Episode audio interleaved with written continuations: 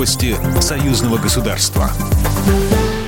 Здравствуйте, в студии Екатерина Шевцова. Беларусь и Россия интенсифицируют отношения в электоральной сфере, заявил председатель ЦИК Беларуси Игорь Карпенко во время встречи руководителей избирательных органов Беларуси и России с участниками Белорусско-российского форума «Молодежь и выборы», передает Белта. Форум проходит в эти дни в Минске. Организаторами выступают Центральная избирательная комиссия и Министерство образования Беларуси. Главное мероприятие форума – встреча молодежи с председателем ЦИК Беларуси Игорем Карпенко и председателем ЦИК России Эллой Панфиловой. Также на форуме подпишут согласие о сотрудничестве сотрудничества между центральными избирательными органами двух стран. Международный семинар по сохранению культурного наследия стран СНГ проходит в Минске. В штаб-квартире Содружества собрались эксперты из восьми стран – Армении, Беларуси, Казахстана, Кыргызстана, России, Таджикистана, Туркменистана и Узбекистана. Их задача – охранять нематериальное культурное наследие.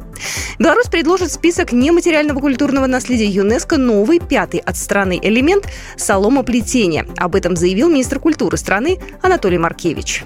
И мы надеемся, что наша страна уже будет представлена пятью элементами в мировом пространстве. Это очень важно для нас, ведь нам есть что показать и есть что предложить. Мы видим очень серьезные попытки навязывания чуждых нам идей и идеалов. Это неприемлемо. Мы должны не просто коснуться этих тем, очень серьезно влиять на данные вызовы. Представитель Российского научно-исследовательского института культурного и природного наследия Александр Гуцалов отметил, что вопросы сохранения историко-культурного наследия и единого культурного пространства всегда были и остаются важными.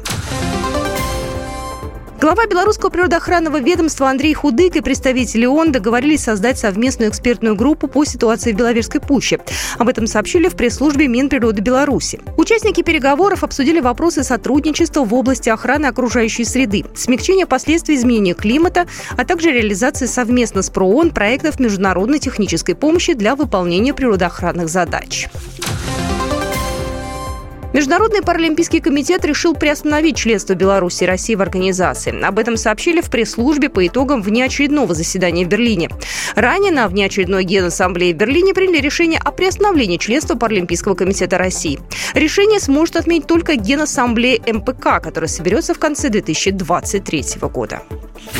Программа произведена по заказу телерадиовещательной организации Союзного государства. По вопросу размещения рекламы на телеканале «Белрос» звоните по телефону в России 495 637 6522. В Беларуси плюс 375 44 759 37 76.